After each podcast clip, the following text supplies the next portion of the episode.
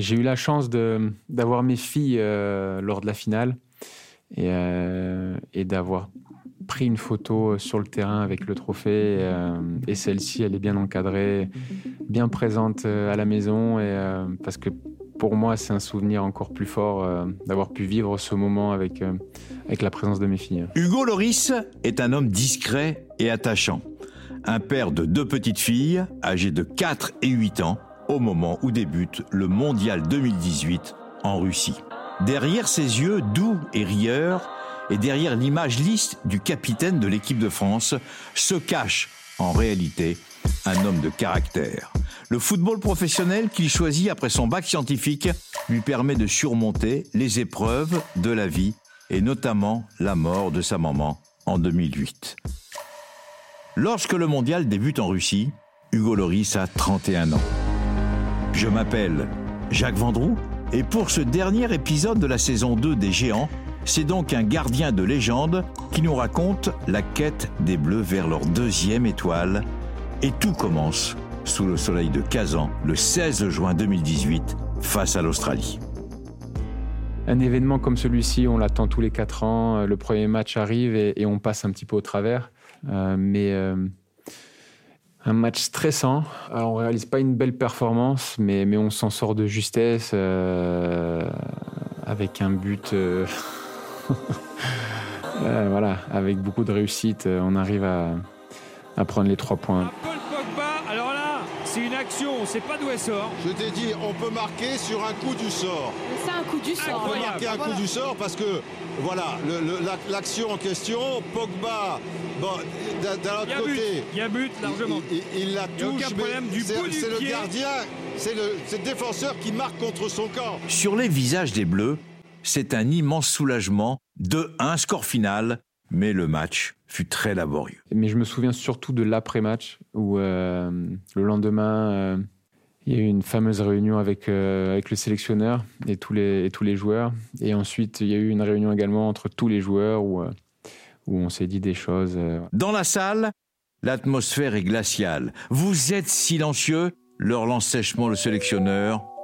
J'en veux pas un qui rigole. C'est pas des éléments qui se calculent. C'est en fonction du feeling, euh, du ressenti, et, je crois qu'à ce moment-là, il a le besoin de dire ses vérités à ses joueurs. Euh, pourquoi? Parce que tout simplement, euh, nous avons tous une ambition commune, et, on sait que si on ne change pas certaines choses dans, dans le jeu, euh, on risque de passer à la trappe rapidement. Au camp de base des Bleus, situé à Istra, à une heure et demie de Moscou, les joueurs se retrouvent souvent entre eux, dans leur hôtel, avec piscine, en pleine nature.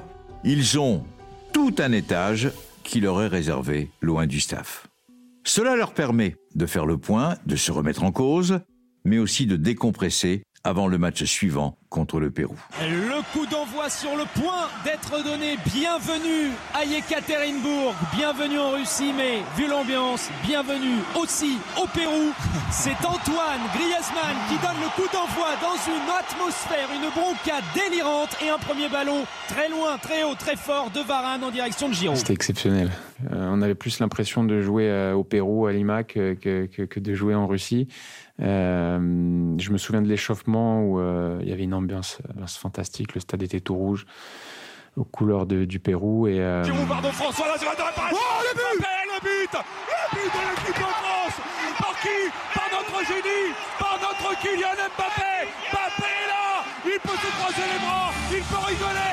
Il peut sourire. Il a marqué grâce à un travail de Didier Giroud. Faut-il le notifier le but de l'équipe Alors c'est vrai que de l'extérieur, euh, c'était pas un match euh, très beau à voir. Mais euh, ce match-là, on a senti euh, une force également euh, collective, une équipe prête pour la, bataille, quoi, pour la bagarre, et face à une équipe du Pérou qui était, qui était vraiment très bonne. Et, à l'issue du match, oui, une victoire courte, 1-0, mais, mais on a montré une, une solidité assez, assez, importante. Et, et on le sait, pour aller loin dans une compétition, il faut quand même se reposer sur sur une défense euh, solide. Ce match contre le Pérou, Hugo Loris s'en souviendra longtemps.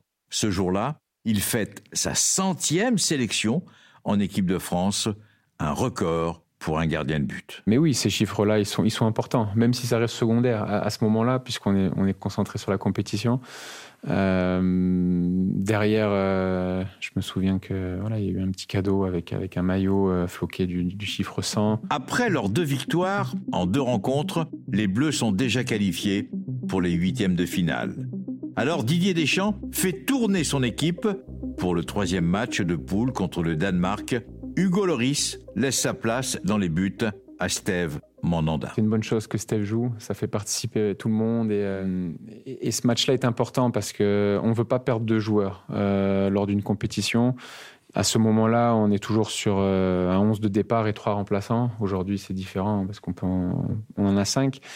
Et sur 23 joueurs, euh, il y a des joueurs qui sont plus sollicités que d'autres, d'autres qui jouent pas euh, du tout. Donc, euh, lorsqu'il y a la possibilité, c'est vrai que le coach a, à ce moment-là fait le bon choix de, titulariser des joueurs qui qui, qui n'ont pas forcément joué les matchs précédents. Et, et pour la dynamique collective, c'est très important. Et pour l'équipe de France, Cyril, on rappelle cette équipe avec pas mal de changements. Six changements au total. Mandanda euh, qui est dans les buts sur le côté gauche Hernandez, Varane, Kipembe, Sidibé pour la défense.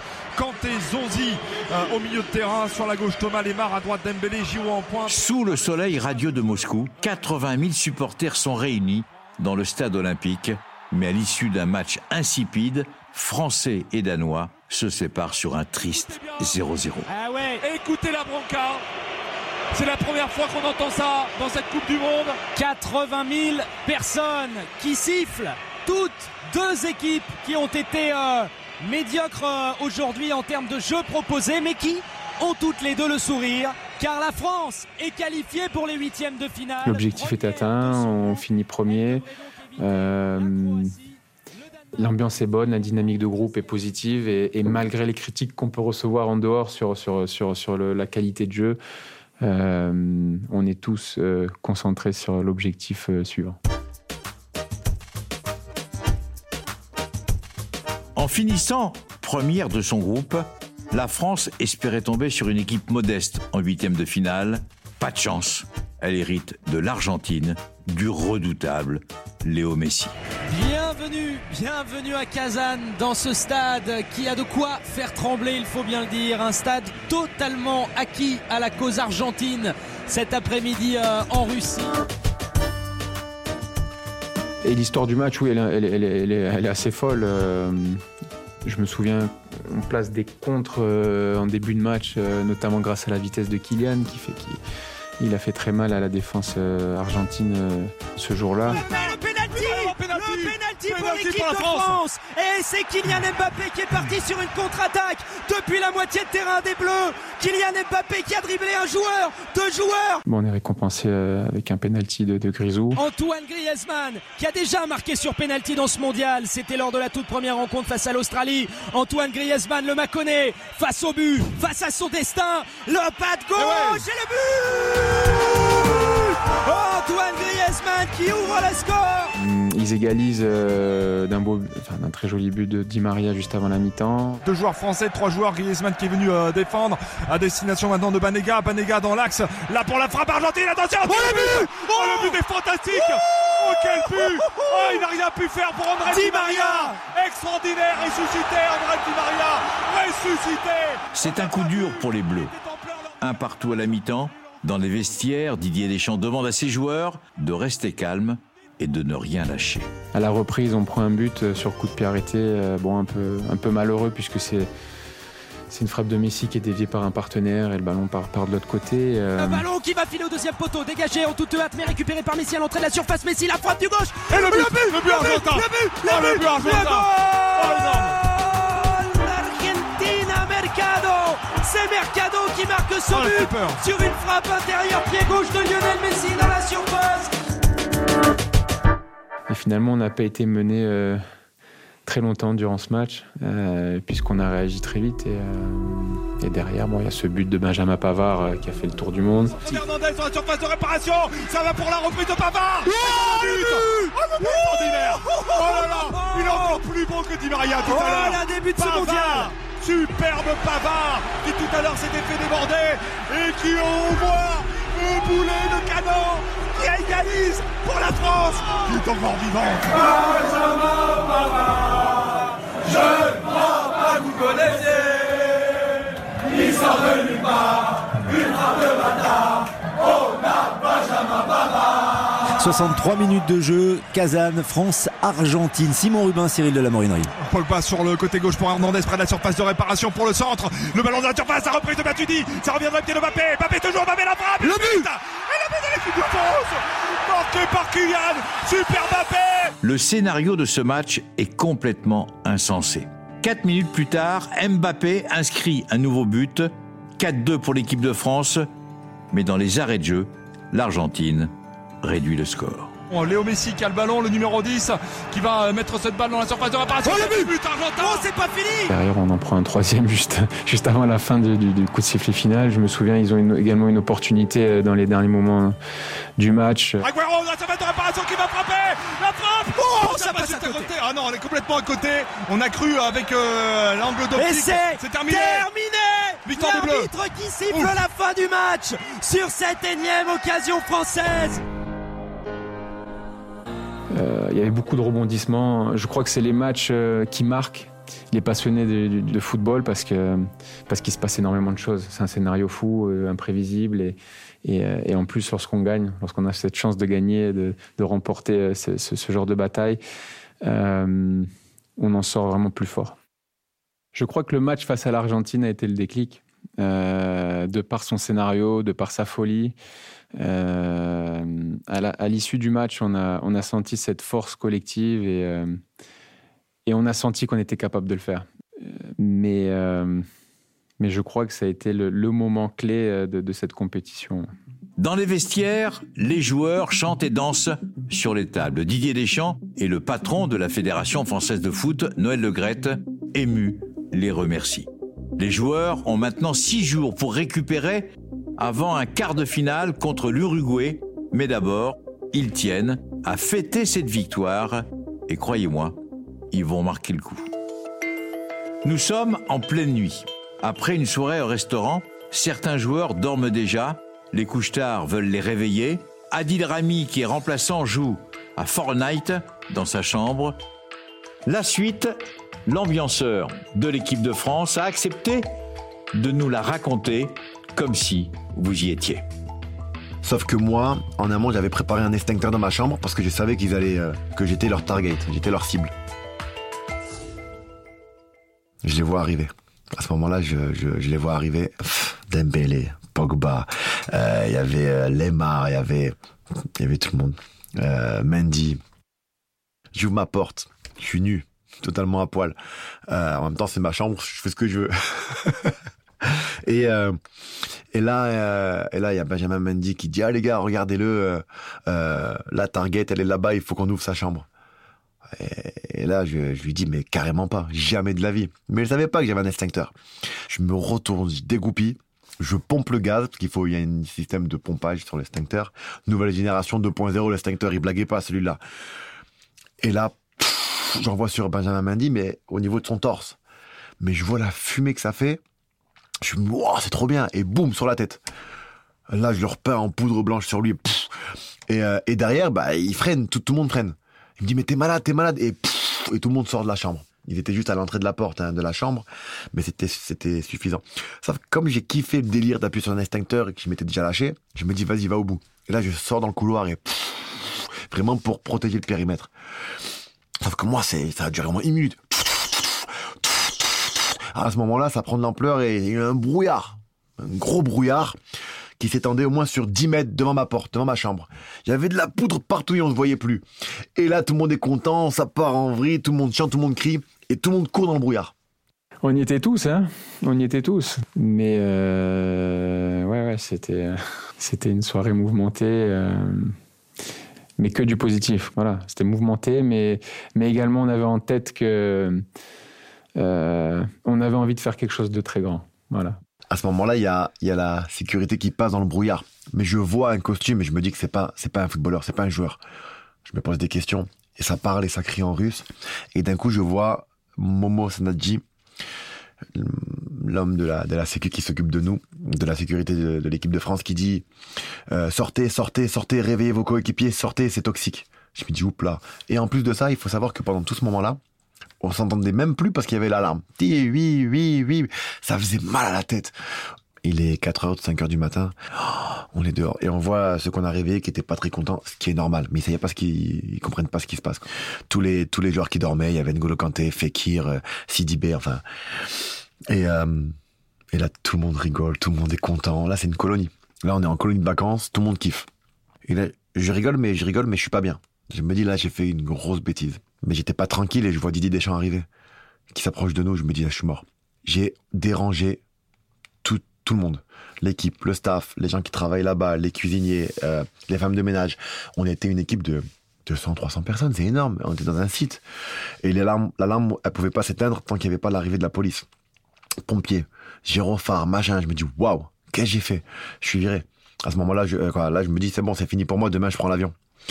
Euh, Didier Deschamps qui se rapproche de moi, ça commence à monter en tension et il fait demi-tour. Je sais pas ce qui se passe, mais il fait demi-tour, il nous dit rien. Chacun retourne dans sa chambre. Et le lendemain, au déjeuner, car ils se sont réveillés tard, Adil Rami décide de prendre la parole pour se dénoncer et s'excuser. Dès que j'ai fini mon discours, tout le monde m'a applaudi.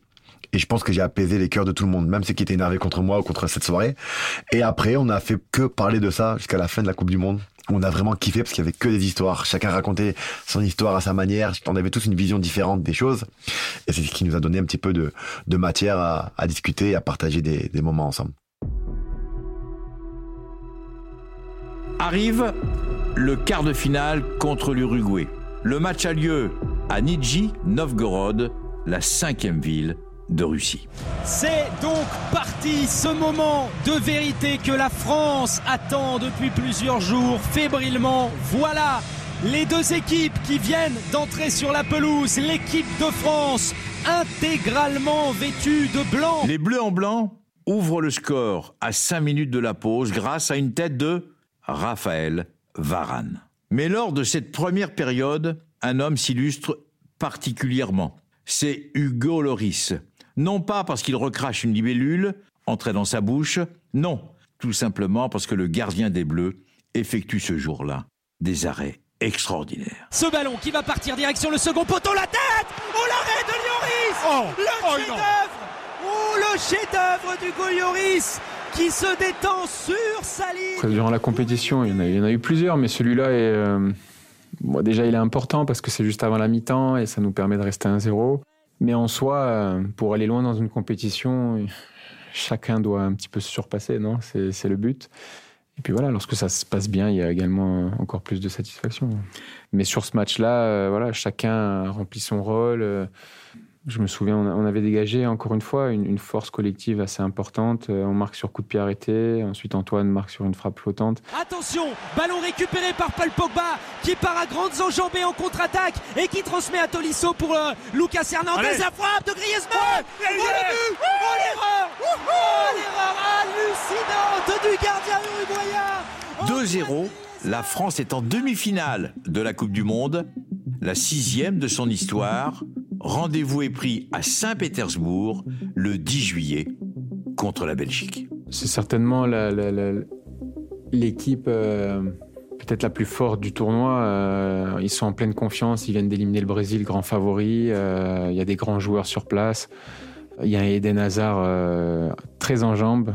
Il nous a posé beaucoup de problèmes ce, ce jour-là. Le corner à suivre pour les Belges, Nasser Chadli. Nasser Chadli, premier poteau, tête de Giroud, ça revient au poteau, il a dit la frappe de De Bruyne Oh l'arrêt de Lloris Oh la parade de Lloris sur Oh. cette frappe Il s'est détendu Magnifique arrêt d'Hugo Lloris Mais encore une fois, on répond euh, tous ensemble. euh, chacun se surpasse et, et, et ça se joue sur des détails. Ça se joue sur un coup de pied arrêté qui nous permet de gagner ce match. Corner pour l'équipe de France, Antoine Griezmann, le premier de cette seconde période.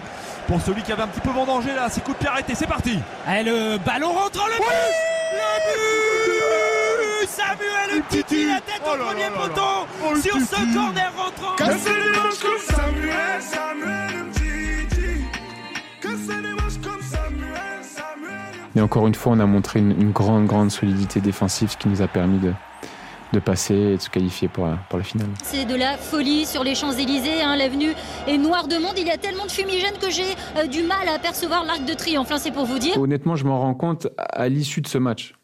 Où, euh, en fait, à la fin du match, je me retrouve avec. Euh, avec les obligations médias, donc je me retrouve avec des journalistes français et, en même temps ils me montrent des images de, de, de euh, sur Paris, des, Champs-Élysées. Et, c'est là où je commence à réaliser qu'on est en train de faire quelque chose d'incroyable, euh, de, voir tous ces gens dans les rues.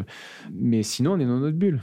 On est dans notre bulle et on vit notre, notre aventure ensemble à fond. Je me tourne maintenant vers Sonia qui a 10 ans et alors pour elle, hein, c'est euh, une certitude, il y a une star ce soir. Cette star, c'est euh, bah, pour moi, c'est Hugo Loris parce que euh, Umtiti a marqué le but, mais c'est Hugo Loris qui a fait tout le travail d'arrêter les buts. Et s'il n'avait pas été là, euh, bah, il y aurait déjà presque tous les, les Belges auraient gagné.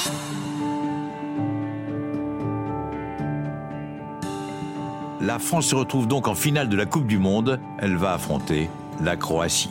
Le match a lieu à Moscou le 15 juillet, sous un ciel menaçant. Pour l'occasion, les joueurs ont reçu la visite de leurs proches. Bon, pour la plupart, ils étaient avec nous. Et derrière, en fait, on se retrouve à l'hôtel. Et encore une fois, c'est de vivre ces moments-là ensemble en tant qu'équipe, c'est magnifique. Mais en plus d'avoir nos proches, nos familles, euh, pour certains leurs enfants, euh, voilà, nos femmes, euh, nos parents, voilà, c'est quelque chose d'assez unique et d'assez exceptionnel à vivre. Et on essaie de, de continuer en vue de cette finale. C'est parti Finale de la Coupe du Monde sur Europe 1 Mais c'est un moment assez assez unique dans, dans, dans, dans, notre carrière, non? Tu, te retrouves dans le, dans, le, dans le tunnel euh, avec cette Coupe du Monde au bout et tu passes devant.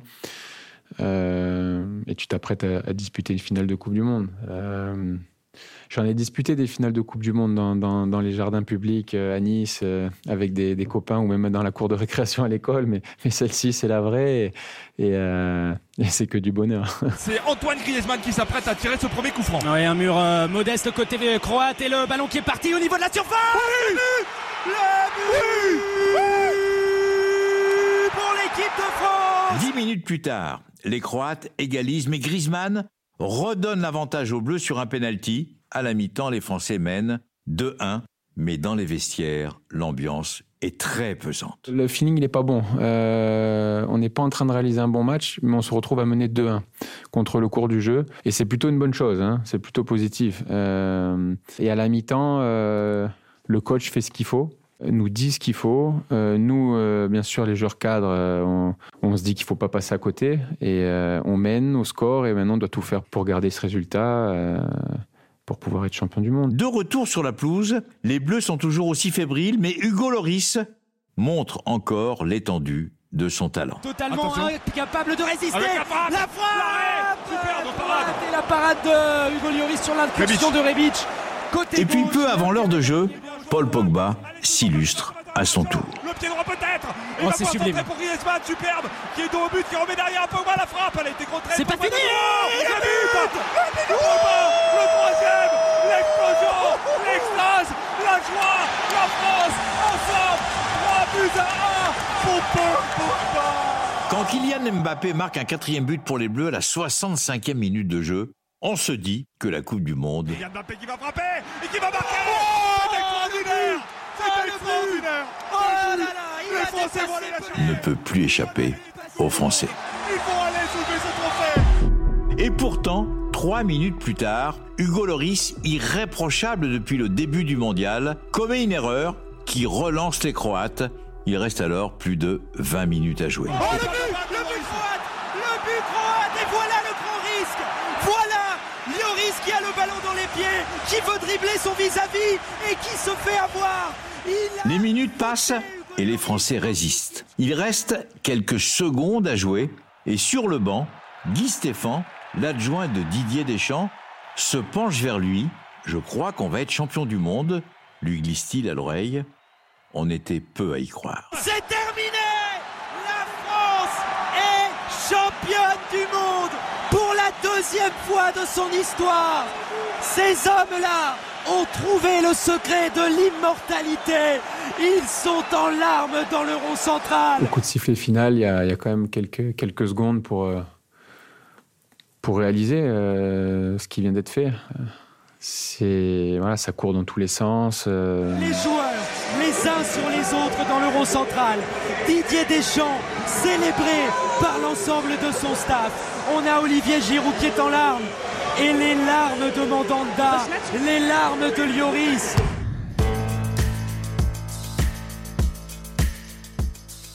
Également la remise du trophée, où c'est euh, encore une fois euh, être capitaine, voilà, c'est également euh, pas mal de responsabilités, mais, mais là c'est quand même un, grand plaisir de voir soulever ce trophée grâce à mes coéquipiers, et là-dessus je peux qu'être reconnaissant à vie, parce que c'est un moment unique. Voilà, le temps de. Il y, a quand même. tu retraces un petit peu dans ta tête, dans, quelques, en quelques fractions de secondes voilà, ton parcours, il euh, y a des choses qui, reviennent et, euh, ouais, c'est certainement les émotions. C'est un déluge de pluie qui s'abat sur la pelouse du stade olympique de Moscou. Dans les vestiaires, les joueurs dansent sur les tables, ils chantent en s'adressant à Emmanuel Macron et Vladimir Poutine, venus les féliciter. La nuit est courte et le lendemain, les héros fatigués défilent sur les Champs-Élysées. Les Champs-Élysées, bon, c'était un petit peu court à, notre goût, mais, mais bon, encore une fois, un moment magique euh, de pouvoir euh, être à proximité des supporters français. J'ai entendu dire que on était champion du monde, c'est vrai ça? J'ai eu euh, également des obligations voilà, personnelles. Moi, c'était c'était sur Nice, à la mairie de Nice, où j'étais agrément surpris de, de, de, de l'accueil. Et, et c'était très chaleureux. Et, Ils ont attendu des heures sous un soleil de plomb, mais pour les milliers de Niçois rassemblés sous le balcon de l'hôtel de ville cet après-midi, il n'était pas question de louper le retour du héros.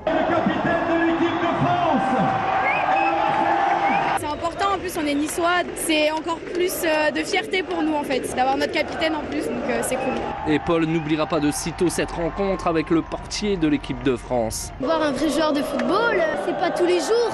C'est une chance unique, je prends plein de photos pour me rappeler à quel point Hugo Loris nous a fait gagner la Coupe du Monde et que grâce à lui, on a deux étoiles. Et je suis très fier d'être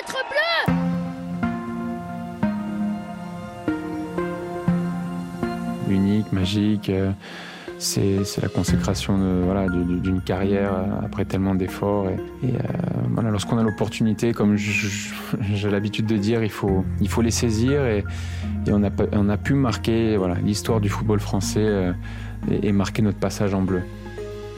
Chacun peut amener quelque chose à un moment donné dans la compétition à l'équipe.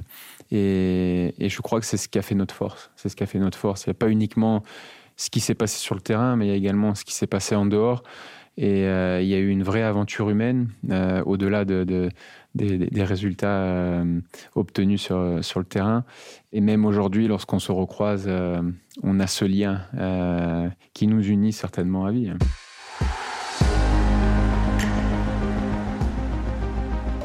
Vous venez d'écouter le dernier épisode de la saison 2 des Géants un podcast produit par Sébastien Guyot et réalisé par Xavier Joly. Au moment où nous l'enregistrons, les Bleus ont deux étoiles sur leur maillot, en espérant en accrocher une troisième lors du mondial au Qatar. Si vous avez aimé cette série de podcasts sur les épopées des Bleus avec les héros de ces grandes aventures, n'hésitez pas à le dire autour de vous, à l'écrire sur les plateformes et à partager ce podcast. À bientôt pour une troisième saison des Géants. J'ai entendu dire que on était champion du monde, c'est vrai, c'est vrai ça.